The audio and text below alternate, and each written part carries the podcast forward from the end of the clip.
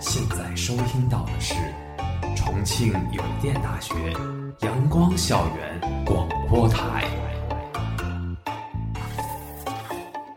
最有态度、最有个性、最具活力的三山 radio。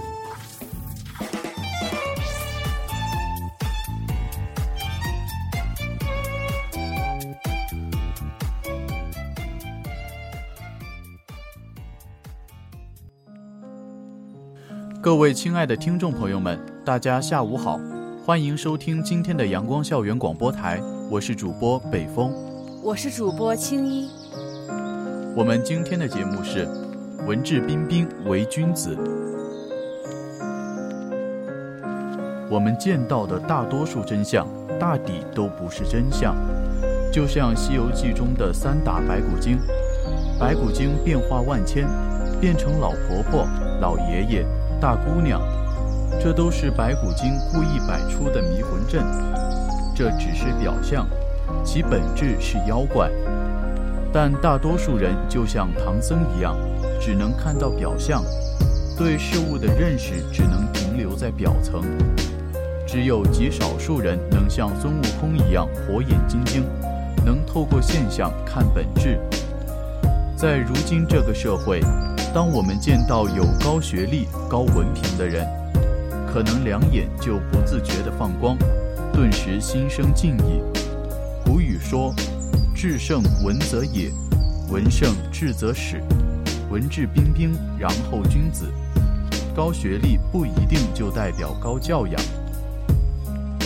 一提到高学历，可能很多人会将它与聪明、靠谱。人品好、优越感等形容词挂钩，甚至一部分人会认为高学历的人一定素质也很好，这当然是一种片面的理解。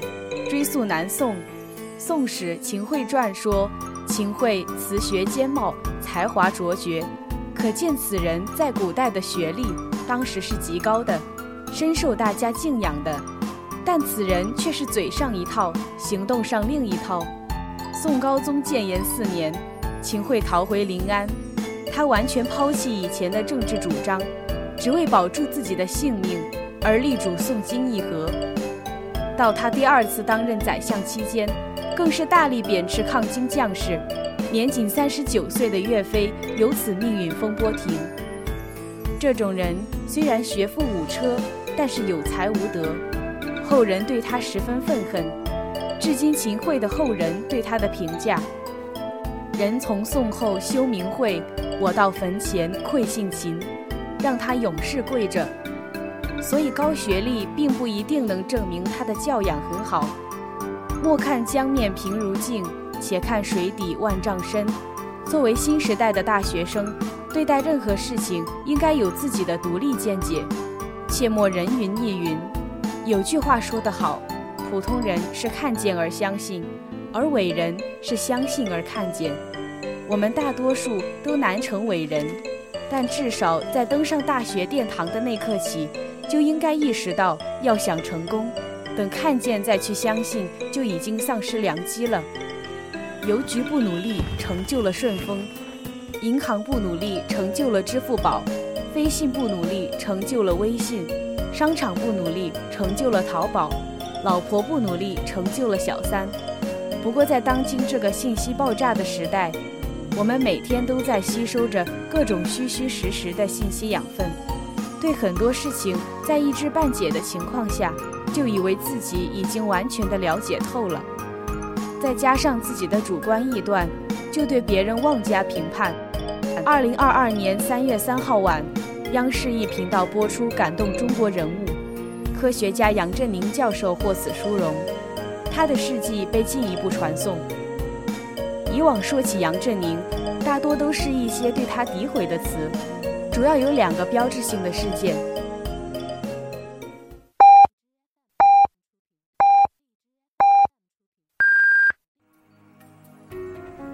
现在是北京时间下午六点，您收听到的是重庆邮电大学。阳光校园广播台。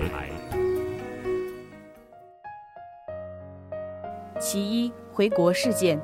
其实，对于杨老先生在2003年回国，对他的这一行为在当时是褒贬不一的，甚至有一部分人不是很理解他，认为他是回中国养老。这样的想法本身就是短视的，因为他的回国也带动了很多人，同时也让他成为了一个标杆。他在回国后定居清华，他在此后也是开班授课，除了教书之外。他还将自己在美国的房产捐赠给了清华，之后更是开始募集资金，让更多人了解中国科研，并且把所有筹措到的资金全部用于顶尖人才培养。二零一七年，杨振宁教授顶着巨大的压力投出了最后一张反对票，结果成功阻止中国耗费两千亿去建造大型粒子对撞机。在杨振宁教授看来，用对撞机来寻找超对称粒子并非一件易事。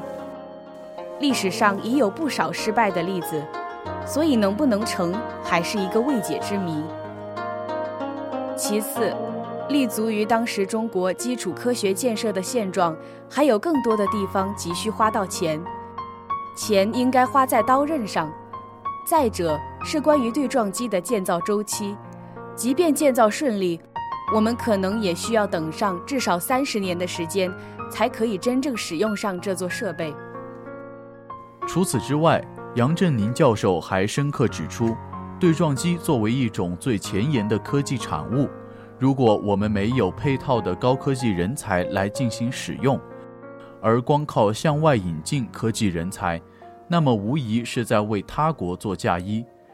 尽尽管杨振宁自己也是很想这台机器被制造出来，但最终他还是把这笔钱投给我国教育、医疗卫生等对社会有用的事业。其二，八十二岁高龄的他娶了二十八岁的翁帆，这件事从年龄上就受到了很多人的关注。对于很多相对较为传统的人来说，二人的婚姻是一场悲剧。但是现如今。二人已经一起携手走过了十八载，这一路上虽然经历了很多的风雨，外界的不理解和各种嘲讽，但是二人的感情依然坚挺。杨振宁的研究成果和他的回国都是里程碑一样的存在，他本人也是一个传奇。有人曾言，霍金是一个杰出的科学家，而杨振宁是一个伟大的物理学家。像杨老先生这样的人，才能称作学历修养兼备之人吧。与杨振宁教授一样具有独到眼光的，还有华为创始人任正非。他在华为面临芯片断供的困境时，曾亲自走访了全国各大高校，其中一个目的就是为了能够帮助华为找到一个适合培养科技人才的地方。最终，经过慎重考虑之后。华为还是选择把鸿蒙实验室设在了西工大，而不是大家想象中的清华、北大这两所知名高校。一开始，网友们还很好奇为什么华为会这么做，但是经过了一番了解之后，才发现，原来清华、北大所培养出来的许多科技人才，毕业之后都跑到国外去发展。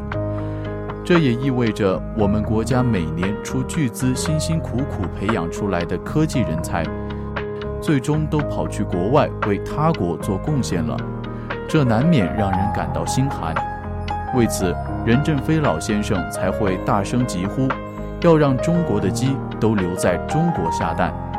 其言外之意就是，我们不仅要培养一批属于我们自己的高科技人才。我们还要让这些高科技人才都留在自己的国家，为未来中国科技的发展做贡献。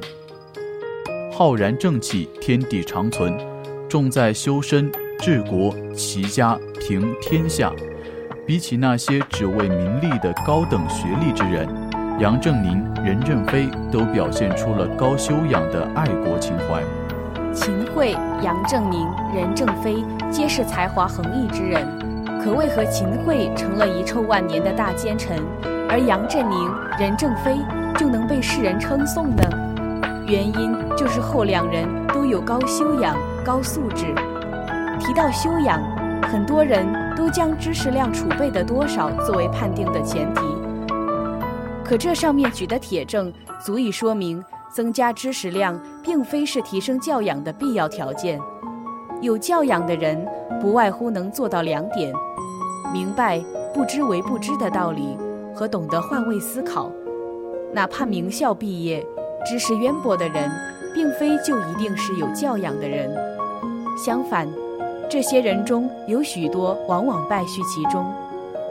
一位拥有高学历的父亲，他常在自己孩子面前说：“我家这孩子简直蠢得没治。”这个父亲的所作所为，其实就是没有教养的表现，因为他意识不到这样的话会刺痛孩子幼小的心灵，也根本不懂孩子对父母的所期要求。这样的人也许在知识储备层面上算得上优秀，但他们在面对自己的孩子时，尚不懂得换位思考，又何求其他？通常来说。高学历的人比低学历的人素质高的概率确实会大一些。即使有些人在学术上有极高的造诣，其人品还是不扬，因何在？最主要的是人格培养有缺失。一方面，家庭教育只注重分数。都说三岁看大，七岁看老。有些家庭从小教育孩子，孩子读好书就行。其他都不用做，不用管，只要分数考得好，比什么都重要，从而忽视了孩子在善良等方面良好品德的教育。这样教育出来的孩子，在修养上是有短板的。这些孩子往往很难理解自己与家人、他人、社会之间的关系，他们缺乏目标的清晰感。缺乏对家庭、集体社会的责任感，久而久之，孩子可能就会成为不食人间烟火的书呆子。因为孩子死啃书本，缺乏各方面的实践活动，还导致自理能力、交际能力、适应能力的低下。另一方面，则是父母言行不一致。都说父母是孩子最好的老师。有的家长自己在家中都不能做到知行合一，缺乏修养，而孩子的模仿能力是最强的。当大人出言不逊、出口成脏时，也会潜移默化孩子的修养意识，他们会有样学样。孩子本身就如一幅画，而父母的家庭教育观念是其中最重要的一笔。很多父母都习惯于将孩子的培养寄托到学校老师身上，殊不知父母自身对孩子的影响力是极其巨大且深远的，大多很可能会影响孩子的一生。再者，他们被高学历光环误导，有些人会因为考试取得的高学历，会觉得自己很了不起，以为自己是王者。其实，在现实生活中却是青铜，特别在待人处事上会出现问题。例如，即使是家里最亲密的人，他们对家人也是冷冰冰的；在工作中，对领导和同事也不友好，人际关系相处紧张。甚至部分人认为高学历只是摆设，同时个别人受社会拜金主义的影响。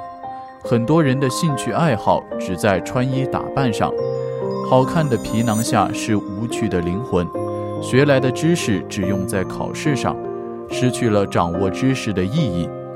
但凡遇到危险，就会躲在一边；看到不良风气，也不敢站出来纠正。缺乏社会责任感的人，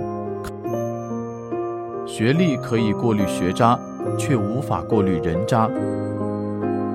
前段时间。浙江台州警方破获了一起侵犯公民个人信息的案件，抓捕了六名犯罪嫌疑人，他们的身份让人大跌眼镜。其中五人毕业于985名牌高校，属于高级白领，月入过万；一人名牌院校研究生在读，学历都不低，经济也不差，本是父母和老师眼中的天之骄子，前途光辉熠熠。即便不能做出丰功伟绩报效社会，也能做一个安分守己的公民，创造自己的价值。可他们却利用自己的高智商，投机取巧实施犯罪，不惜跨越法律底线，丧失自我人格。人格的好坏决定了一个人优秀的程度。能够拥有高学历固然优秀珍贵，可枯萎的人格却可以瞬间葬送这一切。高学历无法替代高人格，学历不足可以再进修，人品败坏却难以修复。人品不再值钱，但是比钱珍贵；人品不是金，但是比金稀奇。能力再好不如人品重要，学历再高不如人品可靠。此生为人，也许我们成不了叱咤风云的大人物，也不会成为人人追捧的大明星。但是只要把人做好，品行端正，即使再平凡再普通，也会被人牢记一生。治学不修身，枉为大学人。在大学里面，学习专业知识固然重要，不过不仅仅只是学习知识。更重要的是提升我们的修养。大学不单单是经历，大学其实可以学到很多东西。大学最重要的是学习知识和与人相处的能力。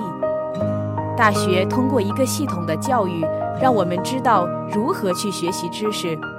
它跟中学的那种课本式的教育是不一样的。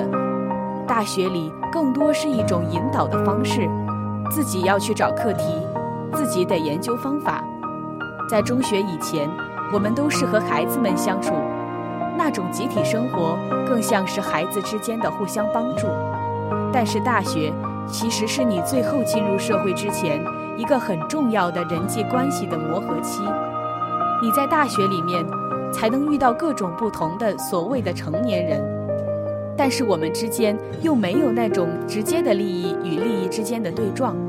除了最后找工作的时候，所以在大学期间，大家基本上是可以平等对话和互相展示个性的。因为我们在踏入社会的路途后，特别是在职场里面，很多人的个性就变了。他本来可能是一个很温和的人，不过当他身居要职时，那就不得不严厉。那有的人本来很犀利，甚至他是很毒舌的。但在职场中只是一个小透明，他就只能把这部分的自己隐藏起来。而在大学的时候，大家的性格才会比较真诚的表露，你可以有机会学习如何跟不同个性的人相处。你整个的世界就是对人的看法，是一个认知完善的过程。所以大学其实很重要。当然，学做文化人之前，一定要先学做人。一个残疾的小男孩，天生并不灵敏，除了身体上的缺陷之外，似乎大脑的发育和接受新事物的能力也比较弱。他每一次考试都是班级最后几名，可是他却是班上人缘最好的。在小学的时候，他有很多朋友，外出秋游的时候，总是有很多同学争先恐后想帮他推轮椅。到了初中。每个生日，会有很多同学送他礼物，为什么？第一，他对谁都很礼貌，他懂得爱人也爱己，他懂得接受时礼貌，拒绝时也彬彬有礼。第二，他为人不贪心，不贪心别人对他的爱，不贪心别人的玩具。他不会觉得自己残疾而应该享受更多的爱。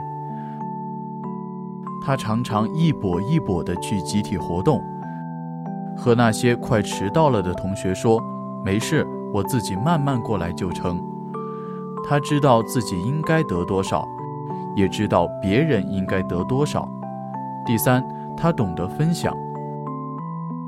每次母亲带给他的糖，他都会带到学校给同学吃。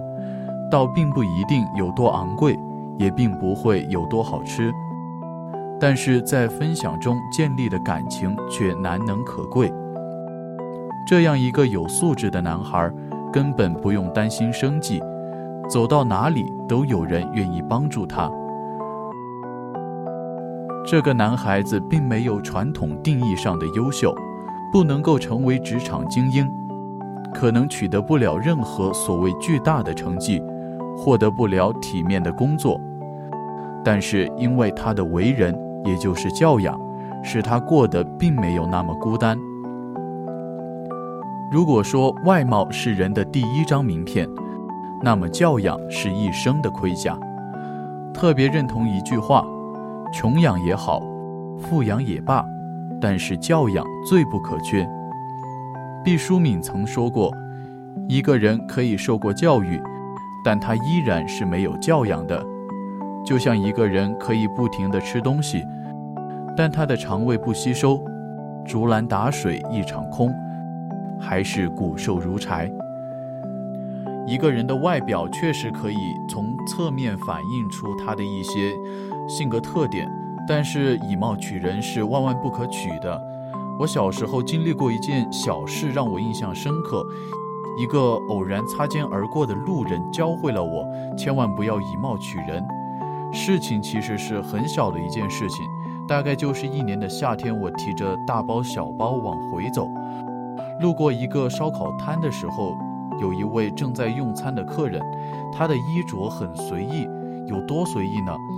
他的 polo 衫仅有的两颗扣子都被他解开来了，头发也算不上整齐，坐姿呢也很随意，脚上甚至踩着拖鞋，这样的外形不免得让我觉得，他不过就是一个正在满足他食欲的路人罢了。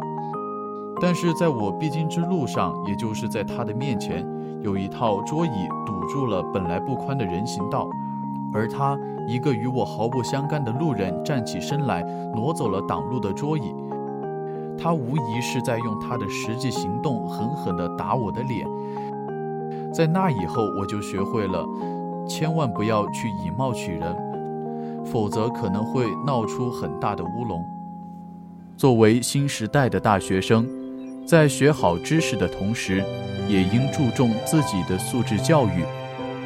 车尔尼雪夫斯基曾经说过：“要使人成为真正有修养的人，必须具备三个品质：渊博的知识、思维的习惯和高尚的情操。知识不多就是愚昧，不习惯思维就是粗鲁和愚笨，没有高尚的情操就是卑俗。”毕业后的我们还剩下什么呢？我们大学里学的知识。可能出了校门，转身就忘。我们更敌不过时间，时间如水。大学四年里，把朋友推到我们面前；时间如浪，大学毕业之后，我们能保持联系的朋友还剩多少？敢肯定的是，如果我们有乱云飞渡仍从容的定力，乘风破浪会有时的决心。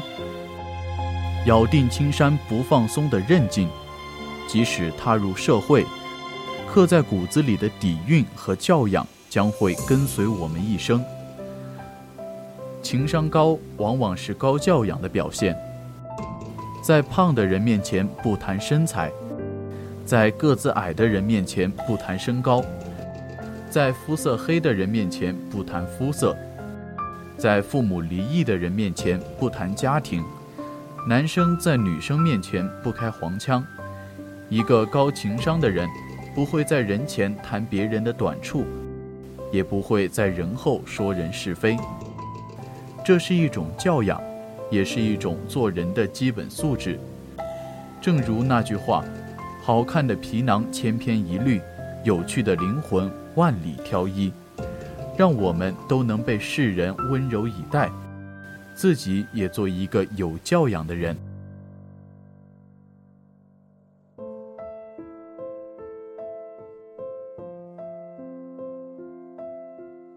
那么，教养需要通过什么方式来培养呢？要通过读书、工作，培养完善的人格，这三者并非独立，而是相互结合的。不读书只工作，工作无法做出好成果；不与人相处，不懂人际交往，工作也不会顺利推进。现在内卷这么严重，拿什么来解决？有一些网友开玩笑说：“读书破万卷”，但这确实不无道理。书中自有颜如玉。书中自有黄金屋。中国历代学者对学问的追求，可以以王国维的人生三大境界来概括：昨夜西风凋碧树，独上高楼，望尽天涯路。然后往下走就是：“衣带渐宽终不悔，为伊消得人憔悴。”全身心的投入。最后是：“众里寻他千百度。”蓦然回首，那人却在灯火阑珊处。如果我们的人生中有这样的境界，那真是一大幸事。多读书吧，你的文化程度、思想和言行，往往会影响下一代年轻人。提到文化，很多人会想到非著名相声艺术家郭德纲。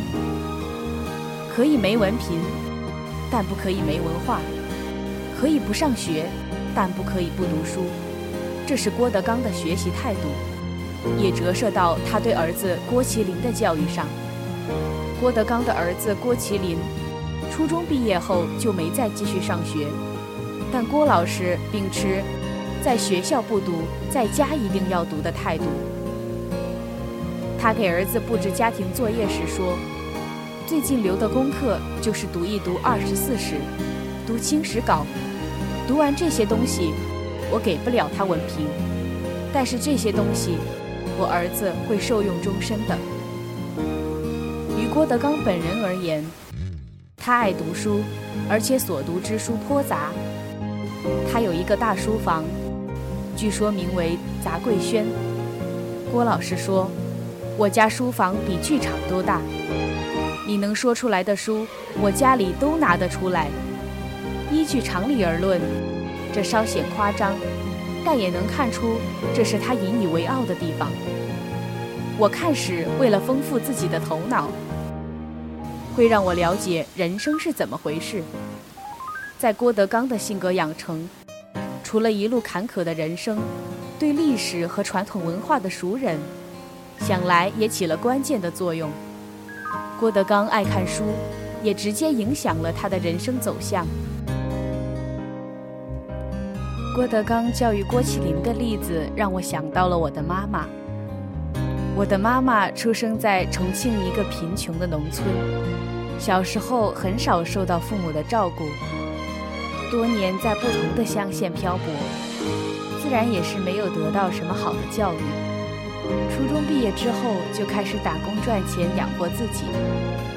妈妈的确没有什么文化，但是在遇到了爸爸以后，爸爸良好的家庭经济条件，让妈妈跟着爸爸一起又开始了一段新的学习历程。爸爸带着妈妈一起看古今中外的经典名著，一起学习英语，甚至会一起阅读英文版的原著小说。渐渐的，也培养出了妈妈现在富有内涵的气质。掌上千秋史，胸中百万兵。电视剧《少年派》中，林妙妙对父亲林大为学识渊博的瞠目结舌的样子，至今回忆起都还能被震撼到。那是一位父亲与叛逆而又绝望的女儿的一次对话。女儿为了当网络主播，不但荒废了学业，甚至想要放弃高考。这位智慧的父亲并没有否定她的梦想，而是认真地告诉女儿，自己看过她所有的直播，活泼可爱，有想法有创意，但不隽永。什么是隽永？隽永即形容艺术形式所表达的思想感情。深沉悠远，意味深长，引人入胜，犹如余音绕梁，三日不绝。讲究言有尽而意无穷，也常用来表述艺术性较高的作品的审美效果。林爸爸告诉女儿，现在网络上的一些观点似是而非，博人一乐。这个月看过，下个月就不想回顾了。如果你读了书，有了分辨力，再去追求自己的梦想，有了自己的观点，就不会人云亦云了。现在网络上流行的那些语言，知不知道古人早就说过了？上千年前古人说过的话，能和如今大热的网络用语挂上钩，那真是够隽永的。林妙妙不信，一句有钱任性，下接家有千金，行止由心。网络用语与古文的碰撞就此开始。我真是跪了。林爸爸接了一句：“西行而前，以头枪地。”这古文版似乎别有一番意味。我读书少，你可不要骗我。这是少年派里林爸爸和林妙妙的经典切磋。你以为这就画上句号了吗？爸爸不急不缓。君莫欺我不识字，世间安能有此事？父女两人的对话一古一今，配合完美，听着真是有趣。林妙妙瞠目结舌，决定再来一场。真的假的？你惊着我了。林爸爸从容回应：“堪今小儿啼，能开长者疑。”林妙妙眉开眼笑：“老林，你太有水平了，我要开始粉你了。”向来很佛系的爸爸林大为用一番别出心裁的对话，不仅让女儿重新燃起了读书的热情，还粉上了自己的老爸。林爸爸见时机成熟，其实你是粉腹有诗书气自华的人，你也可以。我现在开始还来得及吗？妙妙心虚地问。毕竟他此前为了直播。学习一落千丈，任何时候都不晚。人亦能知以百之，人十能知以千之。果能此道矣，虽愚必明，虽柔必强。隽永当真不是一个能够轻易到达的水准，它有难度，但也并非不可企及。林爸爸对女儿说：“你才十八岁，不要说永远。”你如果把时间用在跟古人圣贤交往上，即便不考大学，做网络直播也会与众不同。此后的林妙妙醍醐灌顶，重新燃起了学习的热情，还对读书有了全新的认知。与其用华丽的外衣装饰自己，不如用知识武装自己。我们可以在网上看到。很多人都喜欢购买华丽的外衣来装扮自己，欺骗自己出自书香门第，很有修养的样子。但事实并不如此。一个美丽的外表下，有的甚至没有修养。腹有诗书气自华。多年前，网上流行着一个妈妈和女儿的对话。妈妈对女儿说：“长得好看用处不大。”要多学习知识。当你跟别人交流起来，你脱口而出的知识会让人刮目相看。这就是你的修养。教养的培养也需要工作。工作并不仅仅是为了挣钱和养家。工作其实是人生的一个重大组成部分。如果从人生中把工作剔除，那人生便如一具空壳。没有血肉，没有内涵。从工作中，人们能够感到欢喜、悲痛、愤怒、心痒、妒恨等诸多情绪。只有工作，才能让我们体会五味杂陈的情绪。工作这一概念，并不局限于以金钱为报酬的类型，还包括扶贫助困、相夫教子等活动。通过工作，人们会积累各种各样的经验，同时加深对人类自身的理解。如果不工作，只干自己感兴趣的事，人是不会成长的。一个有修养的人，是有高度责任感的人，对待工作认真负责，对待家人细心体贴，对待同事和睦相处，举手投足处处展示他的修养。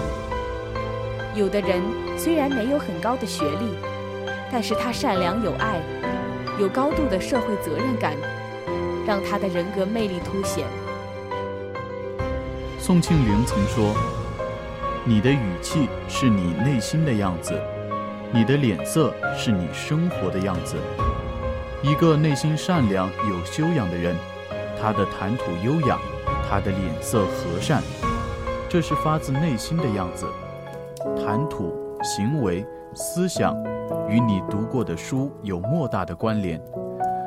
当你看到夕阳余晖、鸟儿归巢时，不再只会说“哇塞，好多鸟”。而在脑海中浮现的是，落霞与孤鹜齐飞，秋水共长天一色。当你想要对喜欢的女孩子表白时，不再是只会那句“我喜欢你”，而是能撩拨对方的心弦。美人风采动人，舞剑之，谓之心舌。当你想夸别人进步很大时，不再是只会说。你最近进步飞快呀，而能一语道出，不鸣则已，一鸣惊人。这就是文字与读书的魅力。爱因斯坦也曾指出，用专业知识教育人是不够的。通过专业教育，他可能成为一种有用的机器，但是不能成为一个全面发展的人。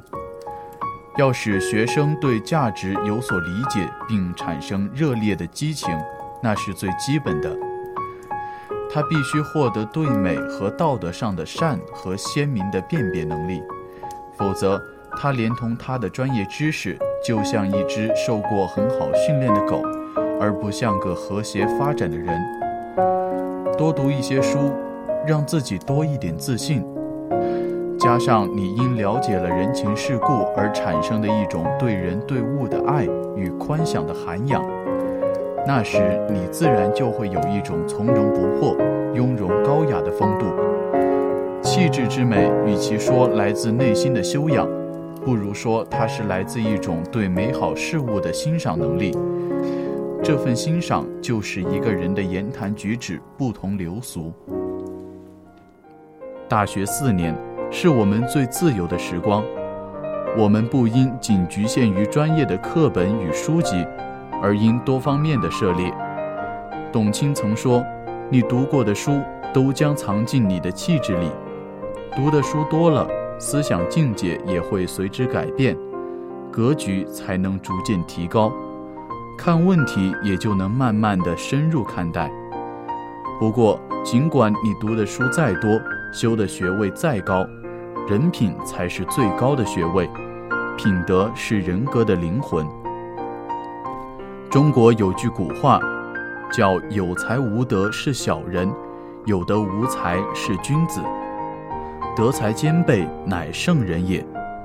所以，高学历并不等同于高教养，德与才的统一才是真正的教养，真正的人才。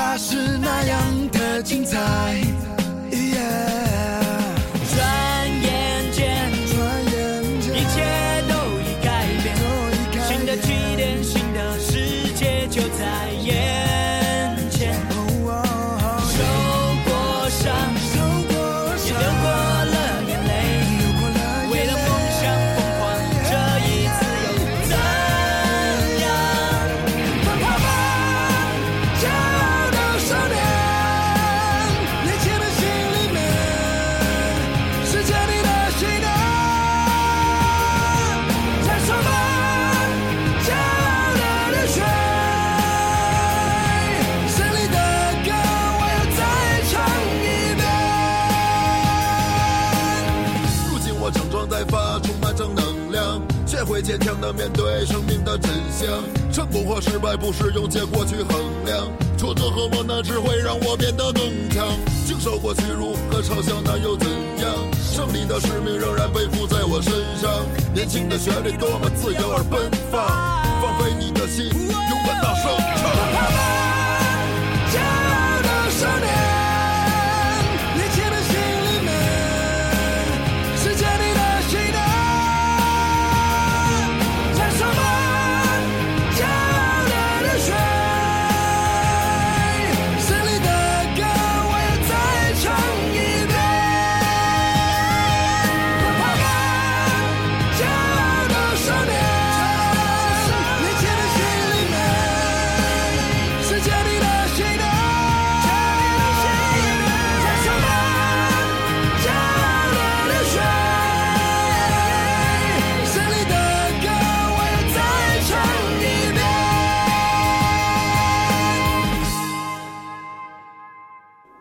天的节目到这里就结束了，我是主播青衣。我是主播北风。如果你想收听我们的更多节目，欢迎在荔枝搜索电台重庆邮电大学阳光校园广播台。如果你有好的意见或者建议，可以在新浪微博搜索重庆邮电大学阳光校园广播台，或者关注我们的官方微信公众号“重游阳光校广”。重庆邮电大学阳光校园广播台，更多精彩等你来。